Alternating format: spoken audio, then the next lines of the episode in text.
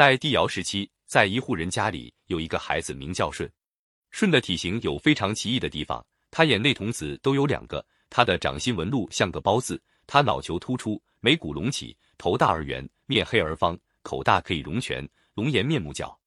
舜出生后不久，他母亲就去世了。舜的父亲瞽叟就又娶了一个老婆，名叫人女。于是舜在家中的地位发生了一百八十度的大转变，他不再是家庭中的宝贝，而是成为家庭中的累赘，成为一个多余的人。舜的后母人女是当地有名的泼妇，人人都怕她三分。他与瞽叟成家后，对舜这也看不惯，那也不顺眼，从来就没有一个好脸色，动不动就打骂饿饭。瞽叟则事事顺着人女。任其所为，特别是人女生下儿子相以后，他更是把舜看成是家里多余的人，被家虐待，并千方百计的想把舜赶出家门。更为严重的是，古叟还多次与人女合谋，想要杀掉舜。舜同父异母的兄弟像是一个非常傲慢的人，不讲道理，时时处处欺负舜。在这样的逆境中，舜逆来顺受，仍然恭敬的侍奉父亲和继母，爱护着兄弟相。每当古叟、人女想要害他的时候，他就躲起来。而平时一般性的打骂惩罚，他就默默的承受。对于舜的孝行，传说古叟由于爱续其人女与小儿子相，常常想杀害舜。在瞽叟动杀机的时候，舜就逃避，不让自己遭到杀害。但在一般情况下，要打要骂就随他们的便。不管情况如何，舜都不违背父母的意愿，每天都谨慎的侍奉他们，从不懈怠。人女一直想把舜赶出家门。但又没有找到适当的理由。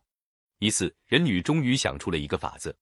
春天到了，人女要舜与向到两个地方去种豆子，谁的豆子出了苗就可以回家，没有出苗就不能回家。人女为使舜的地里长不出豆苗，不能回家，他就事先把舜的豆子炒熟了。兄弟俩一起前往要播种的地方，在快要分手的时候，他们两个都已经走累了，向要求休息一下，于是二人一起坐到了树下。在临走的时候，由于两人的袋子一模一样，象拿走了舜的袋子，舜拿着象的袋子。结果过了一段时间，舜的地里就长出了豆苗，平安回到家里。象的地里却怎么也长不出豆苗，久久不能回家。人女看到舜回来了，象却没有回来，已经明白了是怎么回事，气得病了一场。舜回来后，看到象还没有回来，又返回到象种豆的地方寻找，发现象已经饿得不行了，倒在了地上。这时，舜就把饿昏了的象背了回来，但是人女依然不领情，想着法子的害舜。就这样，舜的孝行被广为称赞。在舜在二十岁的时候，名气就很大了。过了十年，尧向四月征询继任人选，四月就推荐了舜。尧将两个女儿嫁给舜，以考察他的品行和能力。舜不但使二女与全家和睦相处，而且在各方面都表现出卓越的才干和高尚的人格力量。只要是他劳作的地方，便兴起礼让的风尚，制作陶器也能带动周围的人认真从事，精益求精，杜绝粗制滥造的现象。他到了哪里，人们都愿意追随，因而一年而所居成村落，二年成邑，三年成都。尧得知这些情况，很高兴，赐予舜吃衣和琴，赐予牛羊，还为他修筑了仓房。舜得到了这些赏赐，瞽叟和象很是眼热，他们又想杀掉舜，霸占这些财物。有一天，人女要向到舜那里，对他说。家里的仓有点漏雨，父母要你回去修理一下。父母之命，舜当然要服从。舜到了尧墟，爬上了仓顶，正在进行仔细检查修补时，突然间浓烟滚滚。舜一看，原来是仓库下面已经着火了。于是舜想找梯子下来，但梯子已经不翼而飞。舜叫人女和象快来救火，人女和象也已经跑得无影无踪。舜被这突如其来的变故急得满头大汗。情急之中，求生的本能发挥了作用，舜不顾一切的往下一跳。这时候，娥皇和女婴为他准备的披风在下降的过程中张开，减缓了下降速度，使舜顺利的落到逃过一劫。人女看舜没死，又生一计。人女让瞽叟对舜说：“家里那口水井，自从你打成后还没有逃过，现在淤泥多了，你什么时候抽空回去逃一逃？”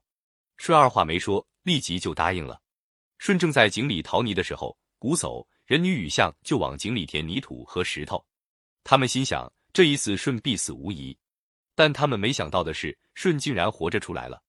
原来，舜当年打井时，在井下打了一条通向临近水井的通道。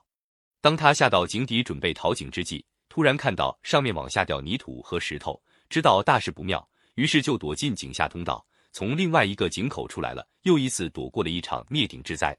舜从来不将他们的恶性放在心上，一如既往孝顺父母，有余兄弟，而且比以前更加诚恳谨慎。后来尧让舜参与政事，管理百官，接待宾客，经受各种磨练。舜不但将政事处理得井井有条，而且在用人方面有所改进。尧未能启用的八元、八楷早有贤明，舜使八元管土地，使八楷管教化，还有四兄族。及帝洪氏的不才子浑敦，少昊氏的不才子穷奇，颛顼氏的不才子陶物，纪云氏的不才子饕餮。虽然恶名昭彰，但尧未能处置，舜将四兄族流放到边远荒蛮之地。这些措施的落实，显示出舜的治国方略和政治才干。